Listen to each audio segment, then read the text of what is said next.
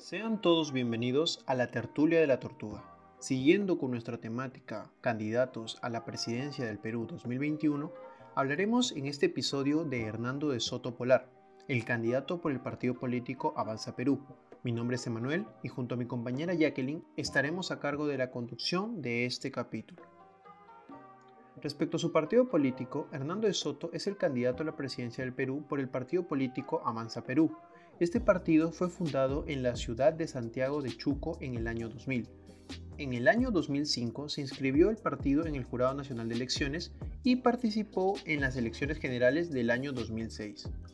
Respecto a sus datos personales, Hernando de Soto nació el 2 de junio de 1941, por lo que tiene actualmente 79 años. Está actualmente casado con Carla Olivieri Barreto, rectora de la Universidad de Ciencias y Artes de América Latina, UCAL, docente universitaria y nadadora competitiva. Mencionando su trayectoria académica, De Soto registra sus estudios básicos primarios y secundarios completos. Cuenta con estudios en la Facultad de Letras en la Pontificia Universidad Católica del Perú y en Ciencias Económicas en la Universidad de Génova. También es licenciado en Economía y máster en Derecho Internacional por el Instituto Universitario en Altos Estudios Internacionales, con sede en Ginebra, Suiza.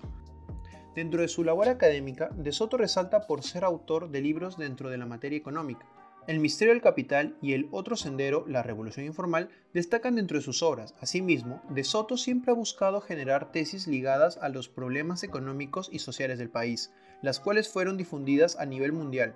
Forbes, en su edición especial de aniversario, 23 de diciembre del 2002, lo incluyó entre las 15 personas innovadoras que reinventarán el futuro y resaltó las ideas presentadas en el artículo un nuevo tipo de titulación. La revista Time incluyó en el 2004 al economista peruano en su lista de las 100 personas más influyentes y poderosas del mundo. De Soto ocupó el puesto 86 de la lista y en el artículo se destacó su idea de darles a los habitantes más pobres de los países tercermundistas el título legal de hogares y negocios para que puedan acceder a créditos bancarios. Siguiendo con esto, respecto a su trayectoria laboral e ingresos anuales, de 1978 a 1980 formó parte del directorio del Banco Central de Reserva, designado por el Poder Ejecutivo. Después de sus estudios de posgrado, trabajó como economista para el Acuerdo General sobre Aranceles Aduaneros y Comercio. Fue precursor de la Organización Mundial del Comercio, así como presidente del Comité de la Organización de Países Exportadores de Cobre. También fue gerente general de Universal Engineering Corporation y jefe de Swiss Banks Corporation. Fundó el Instituto de Libertad y Democracia, grupo de estudio e investigación.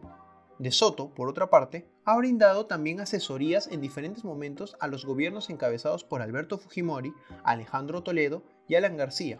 Además, durante el segundo año del gobierno de Belaunde, el ILD inició su labor con el diseño de lo que hoy sería la Defensoría del Pueblo de Soto registra un ingreso de 1.592.219 soles al año. Estos provenientes del sector privado en el que destaca el ingreso por ejercicio individual.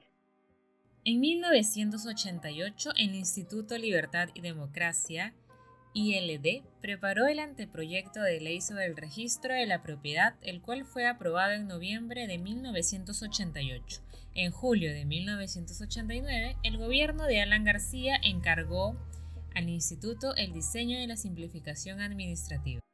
Desde la segunda vuelta de las elecciones generales de Perú de 1990, asesoró a Alberto Fujimori, quien resultó elegido presidente de la República. En el periodo de cambio de gobierno, De Soto es considerado el responsable de la decisión de Fujimori, de dejar el modelo económico populista que Lapra impuso en los 80 y optar por una economía de mercado.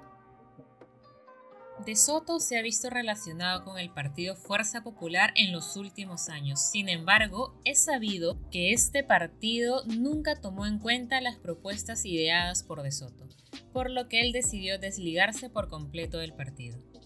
Con respecto a las últimas noticias de De Soto, el pasado 13 de enero del presente año, el Jurado Electoral Especial de Lima, Centro 1, recibió un pedido de tacha contra De Soto por parte del ciudadano César Augusto Girón Atoche. Esto bajo el fundamento de que Soto habría consignado información falsa en su declaración jurada de hoja de vida. Respecto a los grados obtenidos por el economista en la Pontificia Universidad del Perú y en la Universidad de Ginebra, Suiza. Sin embargo, dicha solicitud fue desestimada. Días después, De Soto hizo conocimiento público los documentos que avalaban sus estudios. Recuerda que toda la información que acabas de escuchar es recabada de medios de comunicación y páginas abiertas al público en general. Tu voto es importante. Recuerda mantenerte al tanto de las noticias y la coyuntura actual. Recuerda también que actualmente estamos atravesando una cuarentena y que si necesitas trabajar puedes hacerlo cumpliendo los protocolos de bioseguridad. Cuídate y cuida a los tuyos. Sin más que decir, nos despedimos hasta un nuevo episodio.